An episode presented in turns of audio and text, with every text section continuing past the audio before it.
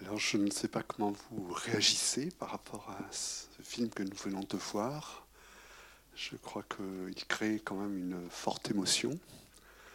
Euh, peut-être juste vous dire que ça a été un tournage assez heureux, hein, d'après les témoignages, par exemple, de Simone Signoret, euh, dont La nostalgie n'est plus ce qu'elle était, un beau titre. Et elle dit que c'était le moment où elle venait de tomber amoureuse d'Yves Montand.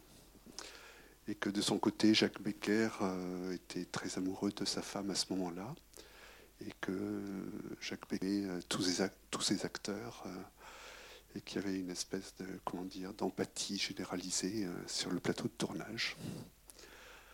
Donc ça c'est une chose.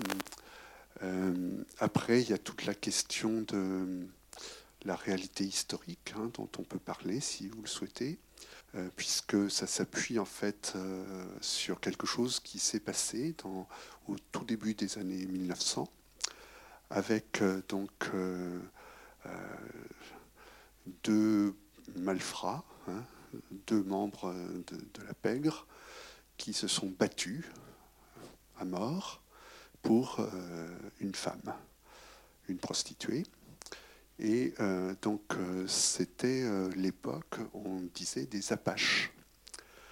Alors les Apaches, c'était euh, ces gens qui habitaient sur la colline de Ménilmontant, dans le quartier de Belleville. Et euh, ça a été un nom trouvé par un journaliste euh, disant que, bah voilà, à Paris, on avait des Apaches, comme aux États-Unis, il y avait des, donc des, gens qui descendaient de leurs montagnes rocheuses. Là, à Paris, on avait des voyous, des voyous alors plutôt quand même plus jeunes que ce qu'on a dans le film qui souvent avaient aussi euh, des signes de reconnaissance, des tatouages, euh, et qui euh, bon, pouvaient être effectivement assez violents. et donc il y a eu ce combat à mort pour une prostituée. et la prostituée qui, donc, enfin, sa famille avait vu le film en 52 et avait tenté un procès pour euh, dire que la vérité historique n'était pas celle-là, euh, qu'il n'y avait pas eu de guillotine à la fin. Mais euh, cette prostituée, il y a une chose, c'est qu'elle s'appelait bien Casque d'or. Alors, une petite chose curieuse, c'est que c'est le titre du film, mais on n'entend jamais hein, ce surnom dans le film. Alors, après, je pense qu'on peut aller vers des, des significations peut-être plus, plus générales. D'abord sur cette question de milieu social, quoi, qui est extrêmement importante pour euh, Jacques Becker. Euh, dès le début, dans la guinguette, hein, si vous regardez bien, on a trois milieux qu'on va retrouver dans le, bar, l'Ange Gabriel. Euh, le milieu donc des prostituées et de ces petits malfrats, euh, avec quand même ce Leca qui, qui, peut donner le change, puisqu'il a une couverture avec son commerce de vin. Enfin bon, c'est juste, euh, c'est le patron d'une bande, quoi.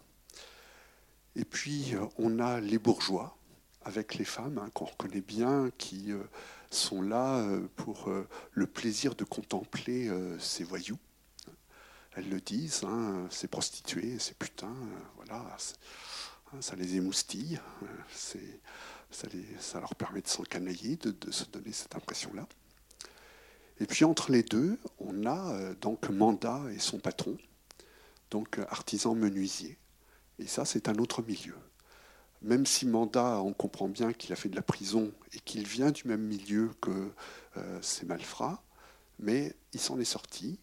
Et voilà, il a un métier qui lui assure un revenu et qui lui permet bon, d'avoir une vie honorable. Et donc on a ces trois milieux, ces trois milieux qui sont à la fois euh, un peu fermés sur eux-mêmes, on voit bien qu'il n'y a pas de communication, on se regarde un peu en chien de faïence entre bourgeois et, ces malfrats, mais il y a aussi euh, bon, des, rencontres. Et le film repose sur ces rencontres. Euh, c'est cette rencontre entre Marie et donc Manda, qui est le moteur narratif de ce film, qui, déclenche l'histoire. Il peut y avoir comme ça ces, rencontres, et c'est des rencontres qui ont lieu euh, euh, dans des endroits précis, Mais aussi, il y a quelque chose d'important euh, chez Becker qu'on retrouve dans d'autres films, c'est une contradiction entre, je dirais, le dedans et le dehors. C'est-à-dire que le dedans, euh, voilà, on est dans, en principe dans son milieu à soi. Par exemple, quand vous pensez à l'atelier de menuiserie de Manda, on est voilà dans son atelier, dans son lieu de travail. Il y vit même, il y dort. Hein, il y a son lit que nous voyons. Euh, voilà, il y a son patron qui est pas loin. Il y a sa fiancée du moment qui est là. Et euh, voilà, c'est un, une espèce de lieu fermé et qui est à l'image pour euh, Becker de, de, ces milieux sociaux dans lesquels on peut passer sa vie finalement à l'intérieur de quelque chose.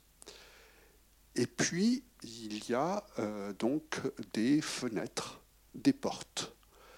Et euh, c'est pas comme chez Renoir, c'est pas, si vous voulez, euh, une ouverture vers l'infini. Ces portes ou ces fenêtres, eh bien, c'est la porte qui donne dans le lieu où euh, Manda va, tuer Roland. C'est aussi la fenêtre du commissariat où donc Manda va tuer le cas. Et ces cours qui sont derrière les portes ou les fenêtres elles ont de hauts murs et elles sont fermées sur elles-mêmes. Et donc, euh, il y a comme un espoir d'ouverture, mais en fait, ce n'en est pas un. Il y a une fatalité qui est plus pesante que tout.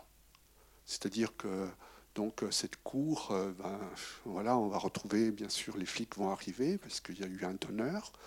Et donc, euh, les flics vont arriver, vont découvrir tout de suite le cadavre, et tout de suite, il va y avoir l'enquête euh, facilitée par le cas qui va donner quelqu'un, Raymond, qui n'est pas bien sûr le coupable, mais le cas joue là un billard à double bande, c'est-à-dire que le cas, eh bien, c'est que si Raymond est emprisonné, Mandat va tout faire pour le libérer, y compris se donner lui-même.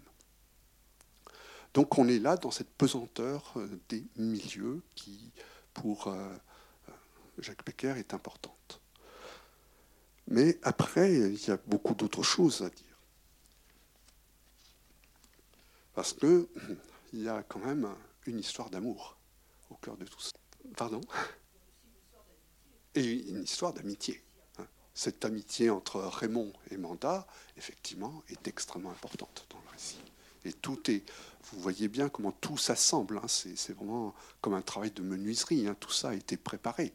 Euh, et puis, on sent bien que ça ne pouvait pas se passer autrement. Mais il y a encore plus important, si je peux me permettre, cette histoire d'amour. Avec euh, donc euh, deux, manifestations, deux, deux façons de voir l'amour c'est-à-dire euh, bon, l'amour comme une relation marchande, puisque Marie est une prostituée. Et donc, elle fait l'objet de nombreuses transactions commerciales, on va dire. Euh, à un moment, on dit d'elle, voilà l'objet. Hein. Je ne sais pas si vous vous souvenez de ça. Et puis, euh, donc, bon, c'est bien sûr sa condition de prostituée. Et c'est cette société dans laquelle bah, tout peut s'acheter. Ça, voilà. Mais de l'autre côté, il y a un idéalisme amoureux. Il y a une espèce de, de rêve d'amour hein, euh, qui euh, très romantique, hein, euh, qui apporterait le bonheur, qui serait pas du tout. alors il y a une scène extraordinaire, d'une finesse, moi je trouve incroyable, c'est la scène du mariage, que donc les deux amoureux vont voir et qui fait rêver Marie. Et nous, on a accès à un point de vue que euh, ne voit pas Marie et Manda. C'est-à-dire qu'on voit le visage de ces mariés, triste comme la mort. Vous avez vu ça? C'est incroyable ça. Et on sait que ces mariés, ça doit être aussi un mariage d'argent, pas un mariage d'amour. C'est une transaction là aussi. Mais pour euh, Marie, il y a le rêve de l'amour le rêve de l'amour existe. Il y a quelque chose de ce côté-là. Et euh, le problème, c'est que cet idéalisme amoureux ne peut pas s'exprimer dans cette société contraignante. Mais le temps du récit eh bien, cet idéalisme amoureux est complètement magnifié. Je crois que on y adhère, on y croit même, parce que c'est un peu une success story que cette histoire-là. Quand on voit euh, cette attirance progressive, ce coup de foudre qu'il y a, et puis les obstacles. Euh, bon, quand euh, Marie découvre que Manda a une fiancée, et cet obstacle surmonté. Et puis, donc, ce progrès de la relation jusqu'à la, maison de la mère Eugène, où il y a cette nuit d'amour très très belle, avec une ellipse absolument magnifique, et qui prend cher. Et puis, il y a tout ce travail de l'image. Alors ça, moi j'ai été enthousiasmé par cette copie magnifique. Hein. Je vous assure que le DVD ou la cassette VHS sur laquelle je l'ai vu, mais ça n'a rien à voir avec ça. Quoi. Là, on a, on a une chance de voir ce film dans ces conditions-là. Moi, je trouve c'est extraordinaire.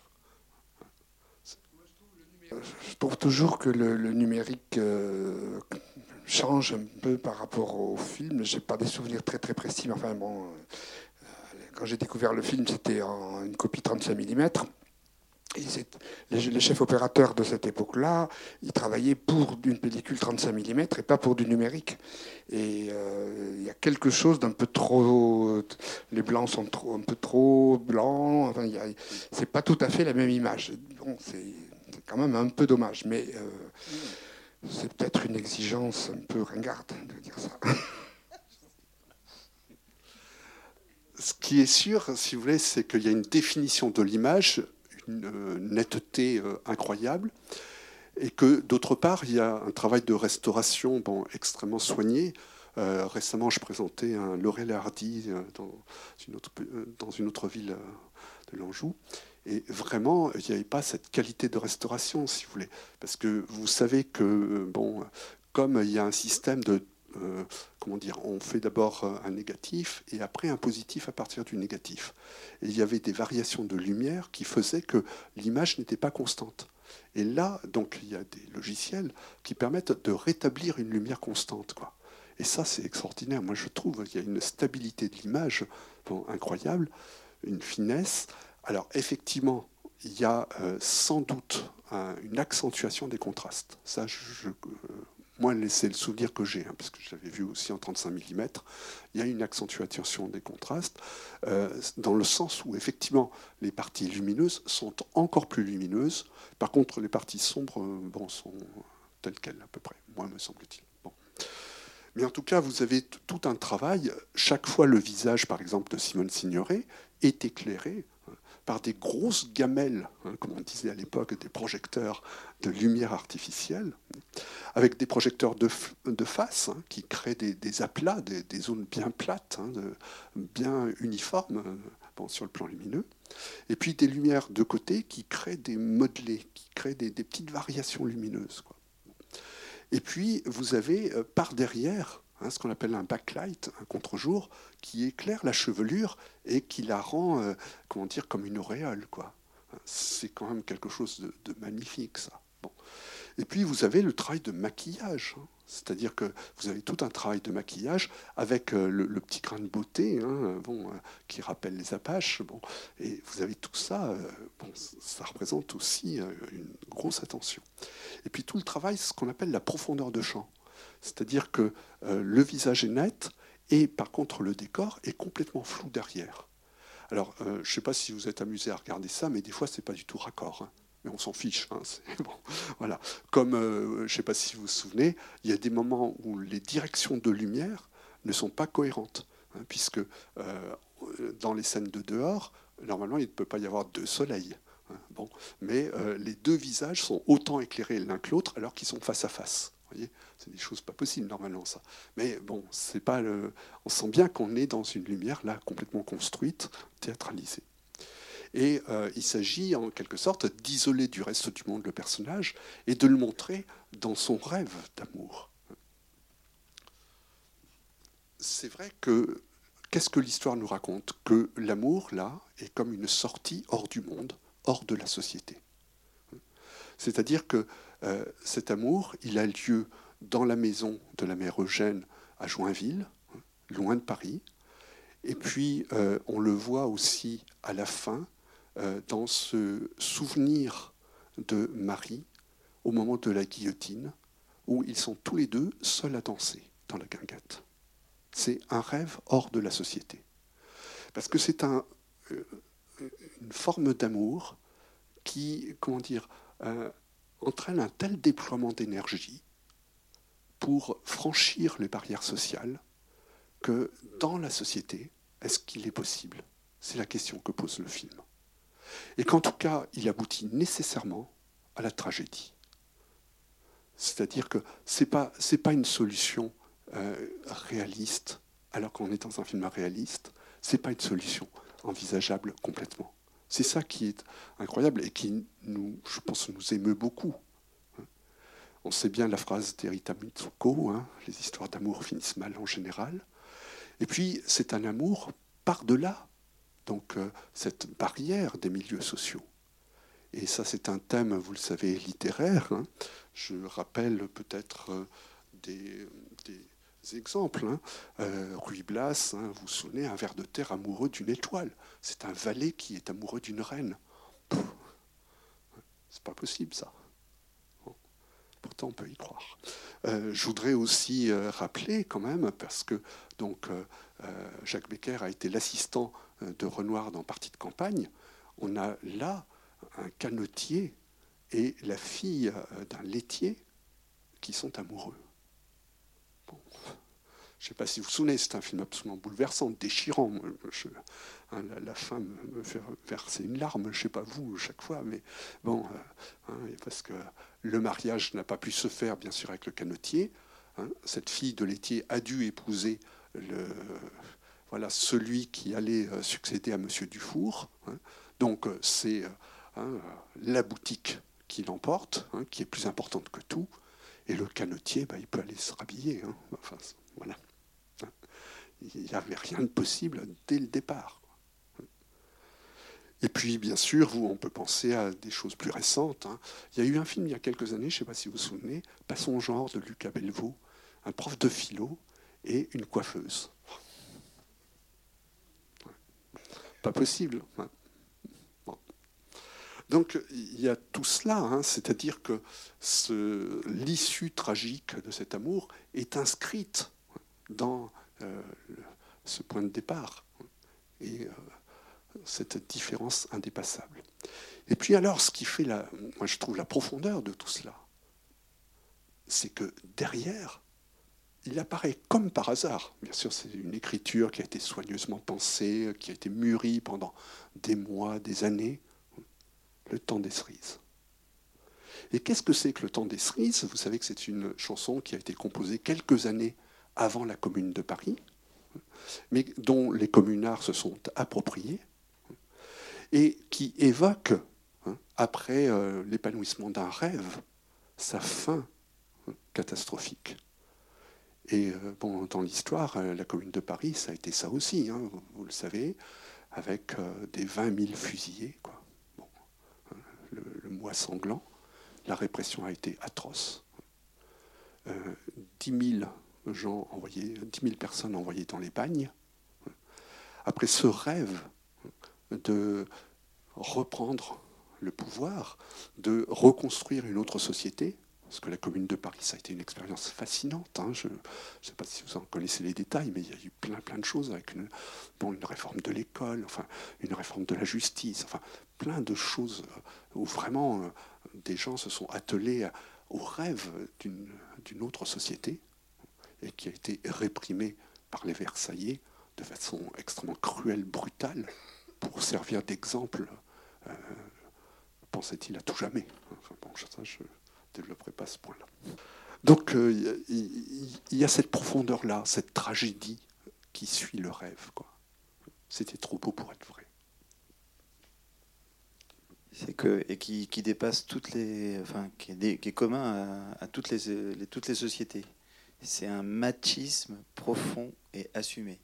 Parce que même, euh, le héros, même Reggiani, quand il doit partir et ne pas annoncer à sa fiancée qu'il va partir, eh ben, il y a une espèce de connivence avec son, avec son, son patron qui dit oui, enfin en gros, je lui expliquerai, etc. Mm. Et en fait, que ce soit les super bourgeois qui viennent s'encanailler, que la mafia et, euh, et même le, milieu plus artisanal, il y, a un, il y, a un dénominateur commun, c'est le machisme. Mm, absolument. Mais voilà, alors moi je voulais... Et la lâcheté des...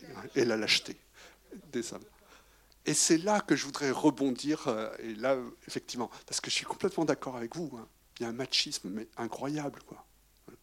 Et à, tous les instants, je dirais, hein, quand on voit la femme qui vide les, pots de chambre, hein, enfin, c'est tout ça, quoi. Mais il y a une femme.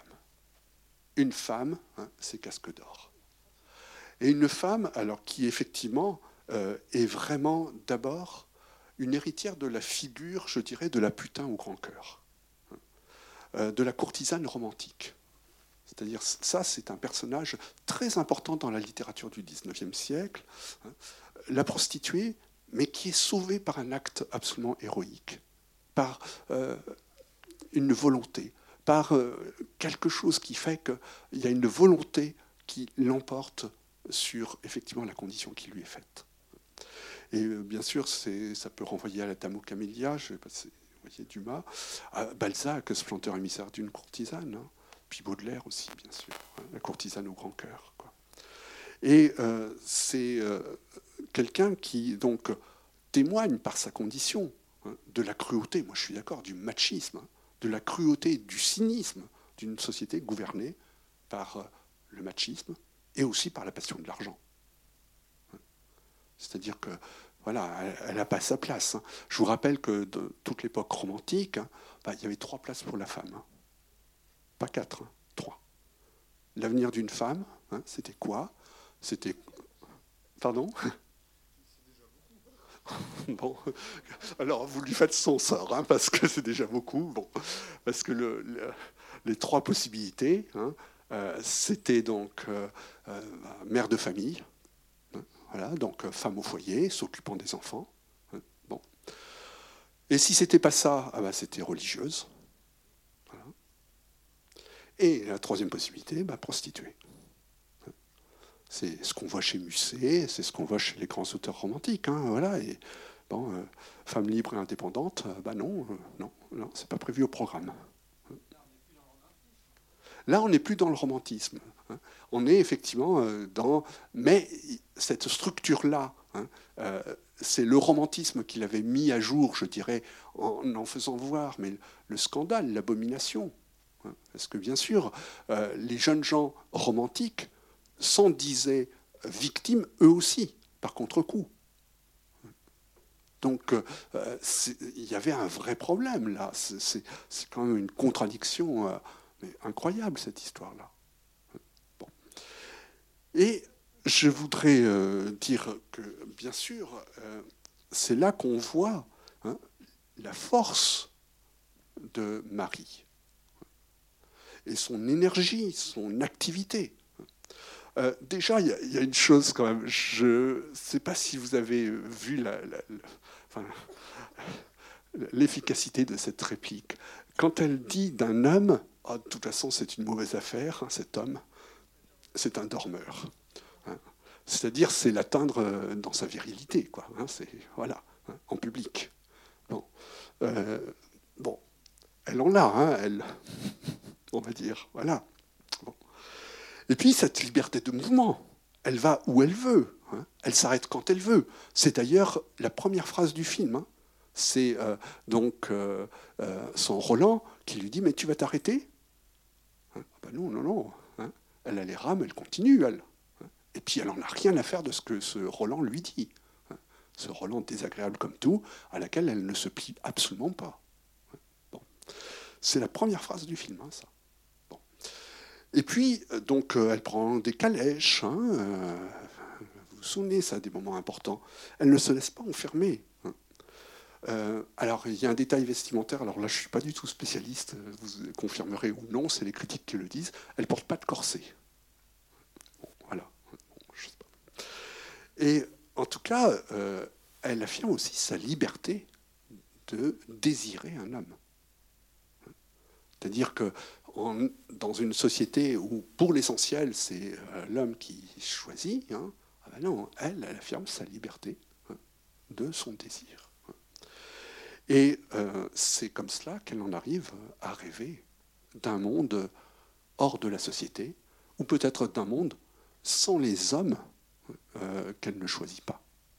C'est ce rêve de la danse à la fin, au moment de la guillotine, hein, d'un rêve où elle danse avec Manda tout seul. Parce qu'effectivement, sinon, euh, voilà, ces hommes sont tués. Elle, elle est vivante. C'est la seule qui reste vivante, effectivement. Alors, euh, effectivement, le cas tué, hein, donc euh, Roland tué, et puis, euh, donc, effectivement, mandat guillotiné. Donc ça se termine bien mal tout ça. Hein. Mais bon, elle l'a essayé, hein. elle a tenté quelque chose. Et c'est ça qui est incroyable, c'est que euh, voilà, le, personnage historique qui a inspiré cette histoire trouvait anormal, c'est pour ça qu'elle a fait un procès qu'elle a perdu, que Manda soit guillotiné parce que donc dans la, vérité historique, ça ne s'était pas terminé comme ça. Alors, j'ai pas lu hein, comment s'était terminée l'histoire, bon, euh, voilà. Mais euh, bon, ce qui dit, c'est qu'elle a tenté euh, de, de, faire rectifier le, cours de cette histoire parce qu'elle trouvait que c'était trop, trop sombre et que c'est bon. elle avait par la suite épousé quelqu'un hein, et elle s'était rangée, comme on dit. Alors voilà, on n'a pas parlé beaucoup de mythologie. Je pensais qu'il y aurait quelqu'un à côté de moi qui en parlerait. Hein. Mais bon, je sais pas. Il faut regarder le petit livret. Quoi. J'essayais de, de, voir un autre point de vue euh, solaire, disons. Euh, comme là, elle est en pleine lumière face à Morda qui est lunaire. Et tous les personnages euh, gravitent autour d'elle qui est en pleine lumière, comme dans l'affiche qui est dans le hall. Enfin bon, et puis en même temps Tristan et Isolde aussi. Il y a plein de pistes. Enfin, le petit livret, si vous voulez le regarder, il y en a à la sortie. Alors ce qui est assez étonnant, c'est un soleil féminin.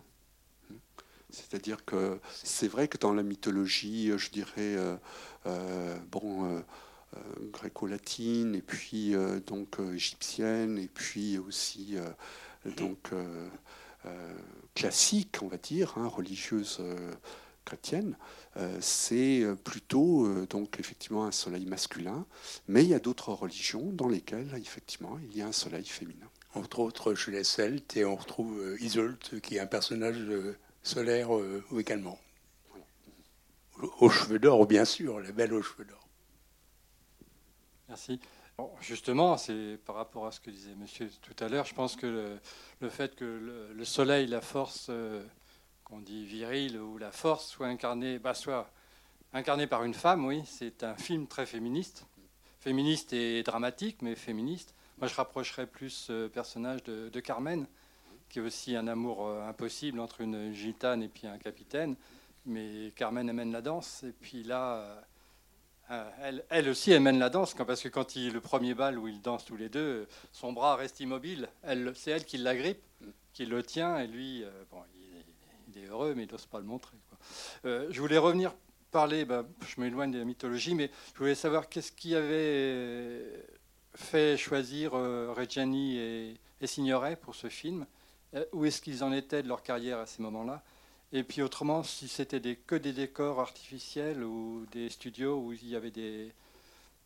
Parce que le, Paris est magnifique. Quoi. Merci.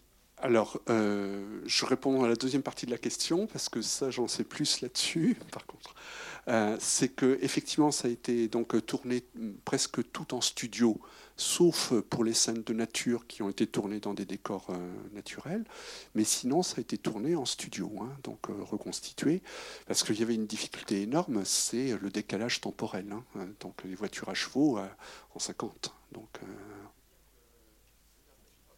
alors effectivement, bon, alors, il y a sans doute quelques extérieurs réels, hein, parce que euh, c'est quelquefois plus simple de, euh, de, bloquer la circulation sur une rue et de tourner dans cette rue-là. Mais quand même, l'essentiel, euh, les pas de porte, c'est tout ça, là, c'est en studio. Voilà. Non, effectivement, quand il y a des plans très larges, hein, ça, a été fait les lieux. et puis bien sûr, euh, tout ce qui est euh, les scènes de canotier, euh, les scènes de, guinguette et les scènes aussi, pardon, j'ai oublié chose d'autre qui est important, les scènes de café, bien sûr. Voilà. Ah, puis la scène Joinville, cette fameuse maison de la mère Eugène, tout ça, bon, on est dans des décors réels, quoi. Euh, oui, alors par rapport donc à Simone Signoret et euh, Serge Reggiani, euh, là c'est bon, c'est vrai que ça a été un moment très important pour eux deux. Hein, ça c'est sûr. Hein. ça a été bon, même s'il y avait eu des petits rôles auparavant, même s'il y a eu des petites choses, mais ça a été bon. Je ne sais pas si tu veux dire quelque chose. Oui, là je peux dire des choses assez nettes, euh, ces deux acteurs qui sont devenus vite célèbres à, la Libération, en 45-46. Reggiani joue un rôle très important dans Les Portes de la Nuit de Carnet, qui est de 1946, puis joue dans Manon de Clouseau en 49. Donc ils étaient célèbres. Et euh, Simone Signoret aussi. Elle avait joué dans euh, Dédé d'Anvers et Manège, deux films d'Yves Allégret qui sont antérieurs. Donc là, c'est vraiment deux acteurs. Installé, si on peut dire, euh, dans, le cinéma français. Alors, il y a un point d'histoire que j'ajoute très vite parce que mais ça peut intéresser. Euh, le, Casque d'Or était un personnage donc très connu, mythique sous ce nom-là, et il y avait eu un projet de film où, avec Jean Gabin dans le rôle de Manda en 38-39, et sans doute le film se serait fait s'il n'y avait pas eu la déclaration de guerre en 39. Mais c'était une histoire différente, je sais pas, et c'était Julien Duvivier qui devait le réaliser. S'il y a d'autres euh, questions, remarques, hein, n'hésitez pas à faire part aussi de votre euh, ressenti par rapport au film. Moi, je ne l'avais pas vu ni en 35 mm, euh, ni en numérique, ni en VHS. J'avais vu quelques bouts à la télévision, mais je n'avais pas vu ça en entier. Et en fait, j'ai pas l'impression d'avoir vu un film en noir et blanc, parce qu'il y a aussi une autre mythologie qui fonctionne, c'est celle de l'impressionnisme. Et en fait, il y a toutes les couleurs d'Auguste Renoir, Les petits métiers, euh, euh, Édouard Manèvre, etc. Donc euh, peut-être que dans cette mythologie-là, il y a Belleville aussi, Paris, etc. Aujourd'hui, Douaneau, d'autres. Donc il y a toutes ces mythologies qui, à mon avis, permettent aux spectateurs d'aujourd'hui un, chef-d'œuvre. Absolument. C'est vrai que bon, alors donc Jacques Becker était très proche de ces milieux de peintres. Hein. donc il avait connu Cézanne, il avait connu donc euh, Renoir le père, hein. et euh, donc il avait travaillé comme assistant réalisateur auprès de Renoir, et tout ça lui permettait, je crois, de de rendre en noir et blanc hein, des atmosphères. Je ne sais pas si vous avez vu ces lumières aussi à certains moments qui sont, comment dire, euh, pas tout à fait transparente. C'est ça qui est incroyable. Hein. Vous savez que la lumière, bon, on a l'impression de ne pas la voir, mais à certains moments, quand il y a des contre-jours, quand elle vient en enfilade dans une rue, par exemple, euh, voilà, on, voit comme les, les, protons, les, photons, excusez-moi, les photons, voilà, euh, qui, qui, atteignent les surfaces. Quoi. Et ça, c'est très très beau. Et bien sûr, ça fait penser au travail de photographe. Bon, euh, Douaneau, il y, a, des moments où on pense à la photographie de Douaneau, hein, ça c'est évident. Hein,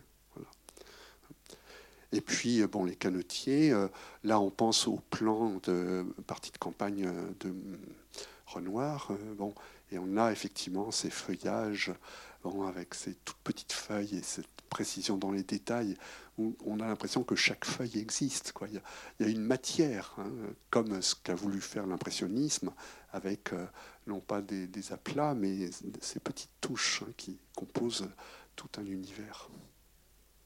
C'était très pâle, il n'était pas du tout contrasté par rapport au reste du film. Ça m'a choqué. Alors peut-être euh, effectivement, parce que moi je sais que quand je l'ai vu euh, bon, sur ma cassette VHS, je n'avais pas eu cette impression-là. Et c'est vrai que là, c'était un petit peu moins contrasté, c'est vrai. Hein. Donc c'est le problème effectivement de, des prises de vue en, plein jour et peut-être accentué par la numérisation. Oui, oui, oui c'est sûr, c'est sûr. L'arrivée des barques. Mais ce que j'ai trouvé très beau, c'est le rendu de l'eau à ce moment-là. Je ne sais pas si vous avez vu ça, parce que bien sûr, dans une image, finalement, on peut voir plein de choses. Et là, je trouvé le rendu de l'eau magnifique. Et ça aussi, c'est un motif pictural. Hein. Les impressionnistes travaillaient beaucoup sur les reflets, les fumées, euh, tous ces éléments qui euh, donnent de la lumière, mais euh, pas, pas, directement, quoi, qui, qui transforment la lumière.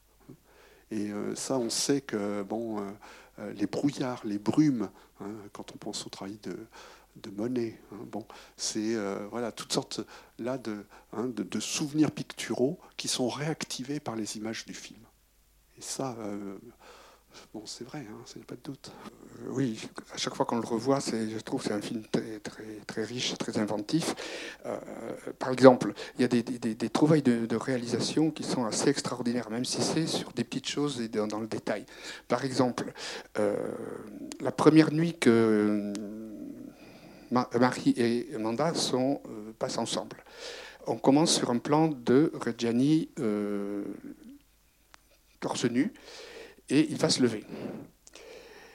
Et s'il est nu, normalement, c'est réaliste qu'il soit nu. C'est pas comme dans les films d'aujourd'hui où les gens font l'amour sous des couvertures. On se demande pourquoi. Enfin bon. Euh, et là, euh, il y a quelque chose qui était absolument pas possible dans le cinéma de l'époque, c'était de montrer, de montrer son corps nu notamment donc les parties sexuelles. Et là, que fait Becker? Il fait un petit travelling arrière qui est euh, tout naturel parce que le personnage est en train de se lever et d'amorcer un mouvement euh, pour quitter le lit. Et dans ce petit travelling, il y a le, le, montant du lit qui est très haut, comme c'était, je pense, normal à l'époque, qui nous cache ce qu'il ne fallait pas voir. Donc c'est très naturel, ça permet de ne pas avoir de problème de censure, c'est euh, extraordinaire comme invention. là, il n'y a, pas beaucoup de cinéastes de l'époque et puis de, de, tout le temps qui euh, ont des inventions de ce genre-là. Alors, ça me fait penser à deux choses. D'abord, euh, les mouvements d'appareil, comme on appelle, hein, c'est-à-dire des travelling ou, des panoramiques. Je ne sais pas si vous avez vu, mais ils sont tous très beaux très réussi. C'est-à-dire que ce qui est toujours difficile, c'est qu'il y a euh, un cadre de départ, comme on dit, un cadre d'arrivée. Et quelquefois, c'est l'entre-deux qui est, bon, euh, comme ça peut. Quoi. Eh bien là, ah c'est calculé au millimètre. Pourtant, il faisait pas beaucoup de prises. Hein. Euh, bon, il limitait le nombre de prises parce qu'il travaillait quand même avec pas de gros moyens. Mais chaque fois, bah, c'est magnifique. Quoi. Et c'est justifié et ça a sa place.